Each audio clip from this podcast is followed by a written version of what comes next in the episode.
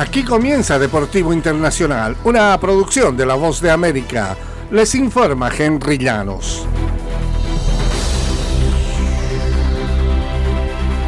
Summer McIntosh asoma como una de las figuras de los Juegos Olímpicos de París el año próximo y la canadiense de 16 años demostró el último día del Campeonato Mundial en Japón. McIntosh ganó el domingo su segunda medalla de oro de esta competencia, llevándose 400 metros combinados tras imponerse en los 200 mariposa el viernes.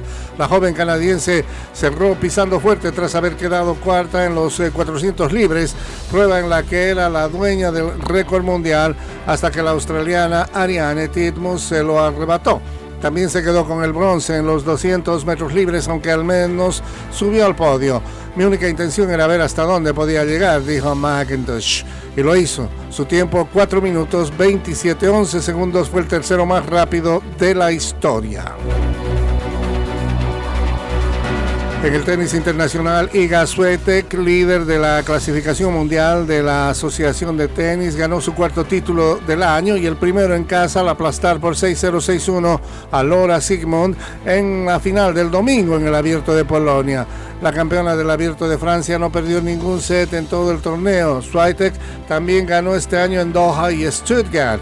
Quiero agradecer a mi equipo, mi familia. No es fácil jugar en Varsovia, pero estoy feliz que lo hayamos logrado y lograr hacer todo hoy tras un día pesado, admitió la polaca. Quiero dejarlo todo. Estoy feliz de lo que hice.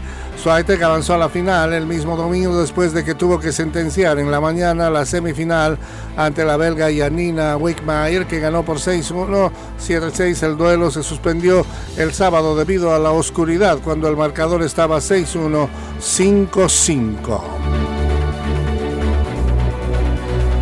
Y en eh, fútbol internacional, Linda Caicedo rápidamente se ha convertido en una de las principales historias de la Copa del Mundo femenina al momento su sorprendente gol con el que Colombia derrotó 2-1 el domingo a Alemania, una de las selecciones favoritas en el torneo, fue el más reciente momento mágico de la delantera de 18 años del Real Madrid pero sus actuaciones en el campo se han visto empañadas por algunas preocupaciones sobre su salud.